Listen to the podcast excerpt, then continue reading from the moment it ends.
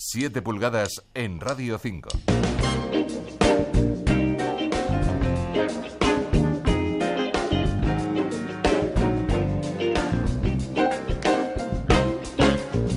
Hola, ¿qué tal? Muy buenas noches y bienvenidos a 7 pulgadas. Hoy recibimos en Radio 5 a Colectivo Panamera.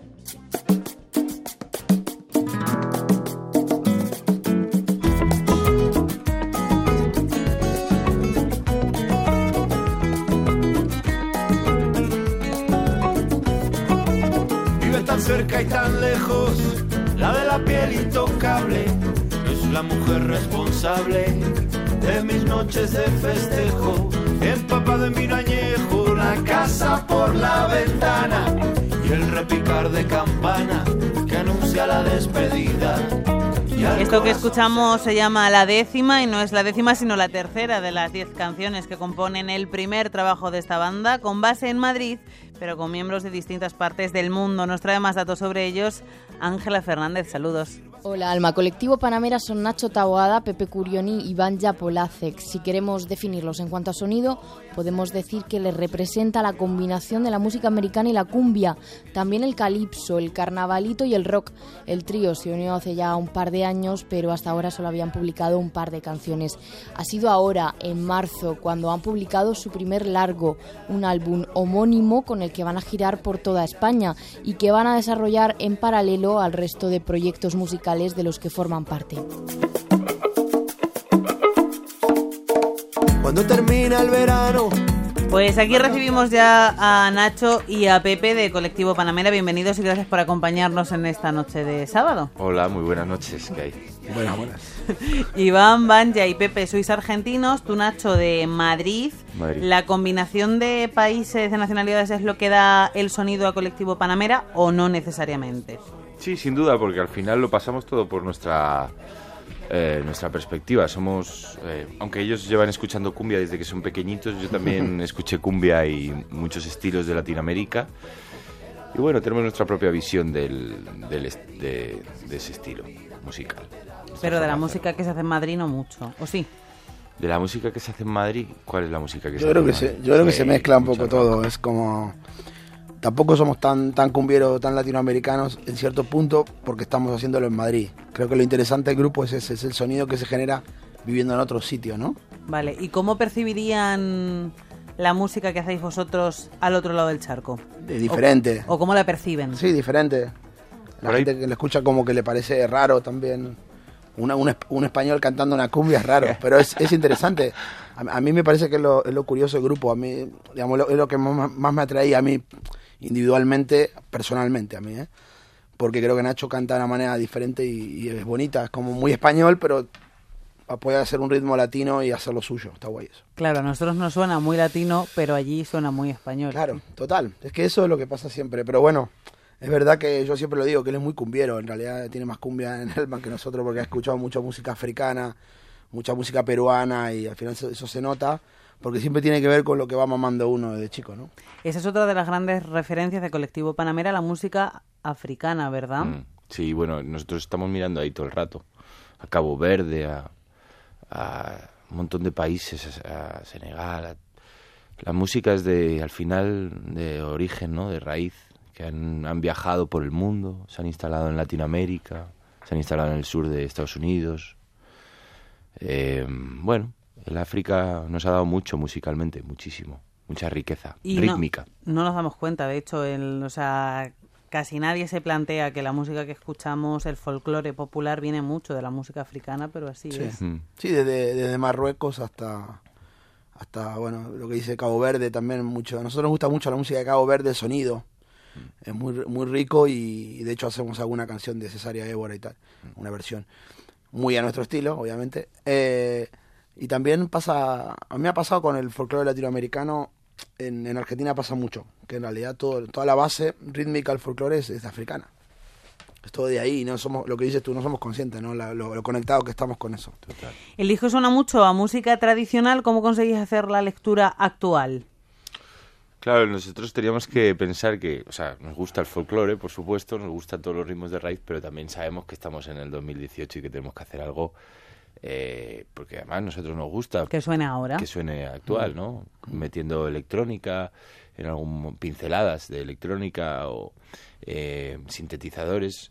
Eh, la producción que ha- la hemos hecho entre Lucas Piedracueva, Pepe Curión y yo, eh, lo teníamos claro desde el principio. Queríamos que sonara fresco, pero un poco moderno, ¿no? Nos hemos permitido licencias en algunos temas que hemos dejado que respiraran un aire más orgánico, más, más tradicional, pero en otros sí que queríamos meterle chicha. Entiendo que hay con referencias de bandas como, no sé, Bomba Estéreo, se me ocurre. Claro, claro, sí, sí, sí. Sí. Ellos están en un punto mucho más electrónico que nosotros. Sí, bueno, sí. Pero, pero sí, eso es- les miramos, nos fijamos mucho en ellos también, claro. Con solo tres canciones que teníais antes, ya habéis dado un buen puñado de conciertos por todo el país. Y ahora la gran pregunta, ¿qué queréis conseguir entonces con el primer largo? Bueno, viajar, que es lo que estamos haciendo. Ahora prontito nos vamos a tocar a Eslovaquia y a Austria, a un, a un festival ahí. Y, y nada, siempre digo lo mismo. A mí, de, de toda la vida que me dedico a la música, he viajado por todo el mundo eh, tocando. Para mí es un regalo eso, poder ir. Yo, por ejemplo, eh, Austria no conozco. o sea, Viena no conozco. Entonces me parece que ir con una banda y con amigos a pasarla bien, a, Es lo mejor. a compartir lo que te gusta. Eh, Nosotros queremos tocar todo lo- todos los días que se pueda. Obviamente que es complicado, ¿no? Pero ¿Y tenéis sobre la mesa el planteamiento de ir a tocar a Argentina, a otros, a otros países de América Latina y a, y a- y a África? No sé si Sí. a Cabo Verde. sí, a Argentina vamos a ir seguramente antes fin de año. A México vamos a ir en junio también. mayo. Sí, porque en realidad lo que nos pasa es que es un grupo viajero porque la música es un estilo que funciona mucho en Latinoamérica y en, y en México y, y queremos ir a mostrarlo ahí, a, a poder, porque la, la mayoría de nosotros, por ejemplo en Spotify, que es donde más escuchas tenemos de algunos temas, son todos en Latinoamérica, La- las escuchas son en Chile, en Buenos Aires, en DF.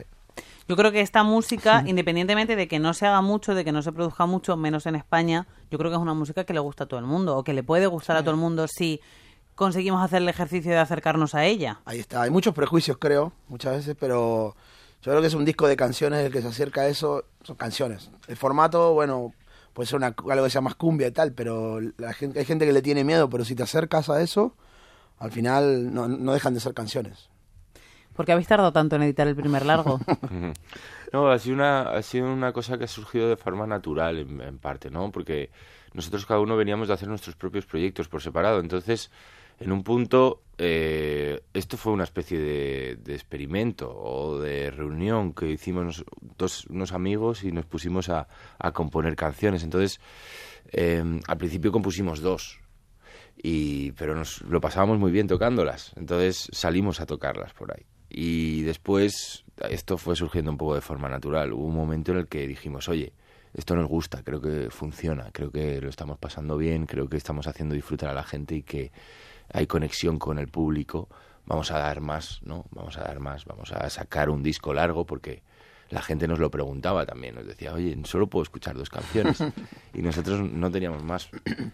Y en un punto queríamos dar un pasito. Yo tengo que decir que descubrí a Colectivo Panamera, yo que sé, hará un año, un año y pico, y de repente me puse a mirar y solo había una canción, o solo había, y era como, ¿y, y por qué no hay más? O Eres, sea, de la- eres de las, del grupo ese de cuando Sí. sacan el disco, porque ya tengo la, ya he oído estas canciones muchas veces. Total. que bueno, eh, sois músicos profesionales que, como decíais, tenéis, o sea, músicos profesionales me refiero a músicos que os dedicáis a la música, que no es algo muy habitual en este país. Eh, tenéis otros proyectos. Eh, ¿Qué peso tiene ahora mismo Colectivo Panamera en vuestra carrera musical? Bueno, yo creo que sí, en este momento está siendo un pilar importante de- del desarrollo de, bueno, con todos los viajes que tenemos y las cosas que tenemos. Es complicado ir mezclándolo con otras cosas, pero, pero bueno, nosotros tenemos un estudio de grabación y al final todo lo, lo terminamos, eh, convive con el estudio porque también vivimos de eso. Así que, eh, que fue donde se grabó el disco, en Santana, en la Plaza Santana.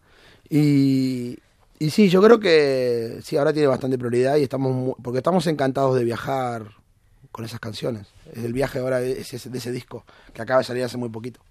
14 de marzo salió el disco Exacto. y hablábamos antes de cuando se vayan a México, cuando se vayan a Argentina o cuando se vayan a, A donde sea, a Austria.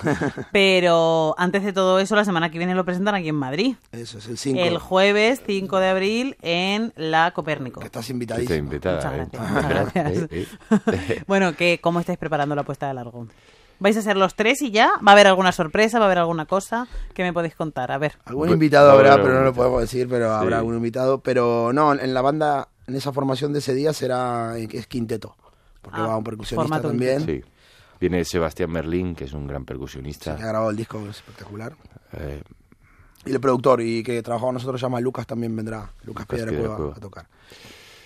buenos músicos, buenos amigos, buena gente. Y el resto lo dejan así un poco No, no, no, los invitados vamos puntos a dejarlo, vamos- suspensivos claro. entre interrogantes para que la gente vaya. Pero va- va- estamos preparando un, un show divertido. sin perder lo que somos nosotros, que siempre tocamos, siempre tocamos igual. Quiero decir que siempre, siempre vamos por ahí a los sitios y intentamos conectar con la gente, hacerles bailar y que lo pasen La bien. pasamos bien nosotros y creo que la gente eso lo ve. Al final, ahí está la conexión de, de que por eso el show de la presentación va a ser va a ser bonito porque van a venir todos nuestros amigos y vamos a poder compartirlo con la gente que ha visto todo este proceso este último año y medio. Me imagino que él dijo, o sea, que él dijo que el directo va a ser más, pero está claro que la buena vibra, el buen rollo ya están Total. clarísimos en el disco, porque si encima lo habéis grabado en un estudio que al final es algo eh, propio, como pues, nuestra casa, pues es eso, es como estar en casa. Sí, total. Como salir con las pantuflas y la bata y llegar a grabar. Bueno, sí, Efectivamente. acabamos a la, acabábamos a la una y media, ¿verdad? Sí, De- a la una y y más también. Y más, y a las dos de la madrugada de grabar. De... Ha sido un proceso bonito, la verdad. Pues- ha sido muy bonito. Qué maravilla que algo tan interesante, tan bueno surja eso de forma natural, después de conciertos, que yo creo que al final es la clave, el, el- el ver cómo se empasta en el directo para luego llevarlo al disco. Creo que el proceso contrario es totalmente erróneo. Ojalá los grupos tuvieran la suerte de poder grabar los discos después de hacer la gira. Sí, es verdad, porque seguro Pero- que saldría otra cosa completamente diferente y mejor. Desafortunadamente es al revés. Primero haces el disco y después haces la gira, porque es que Por eso tardamos tanto en grabarlo, porque también eh, hicimos un, un tester bastante interesante. Sí, se sí, testeó sí, sí. Muchísimo vivo, y, claro. y muchas se quitaron y muchas se cambiaron y muchas creo que mejoraron. O al menos estamos muy contentos con lo que hemos conseguido. Enhorabuena. Pues podemos, gracias. podremos escuchar esto, lo recordamos el jueves que viene, 5 de abril, en la sala Copérnico, aquí en Madrid. Después les podéis seguir la pista, porque seguro que en las redes publican todas las actualizaciones de fechas Todo y demás. día. Todo el rato, venga, venga. Vamos. Y nos vamos a despedir con la canción que vosotros elijáis. Vale. se lo dejo a, A ver. Di- di a mi hermanito. ¿Qué nos proponéis? Vamos a, a poner eh, qué pasará. ¿Qué pasará? ¿Qué pasará? ¿Es el corte número? Bueno, Es el... Claro, no vienen los números que hay que contar. El corte número 9. El penúltimo corte del primer largo de Colectivo Panamera que se llama ¿Qué pasará? Muchísimas gracias Pepe, muchísimas gracias Nacho. A ti. Le mandamos un abrazo a Banja. A Banja, por favor. Y, y nada, nos vamos a despedir hasta la semana que viene con ¿Qué pasará? Esto es 7 pulgadas. En el control de sonido está Cortés Martín. Yo soy Alma Navarro. Hasta la semana que viene. Un abrazo. Tengo más de 100 años. Tengo más de mil encantos. Historias de este mundo extraño. Fui dejando en mi camino un rastro. El esclavo en tus sueños. Un recuerdo del pasado. La nostalgia mi refugio y mi mejor adversario. ¿Qué pasará si algún día la magia se va? Volveré a buscar en el monte aquel sueño que tanto añoré. Voy viajando hacia el fuego.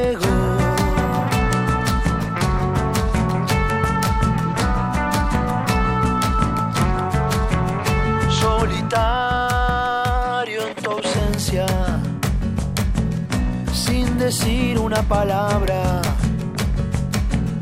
como el viento que se lleva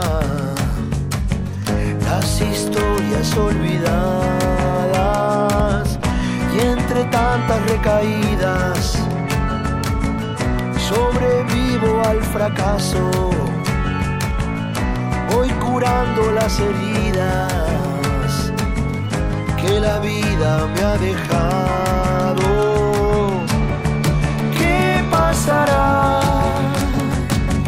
Si algún día la magia se va.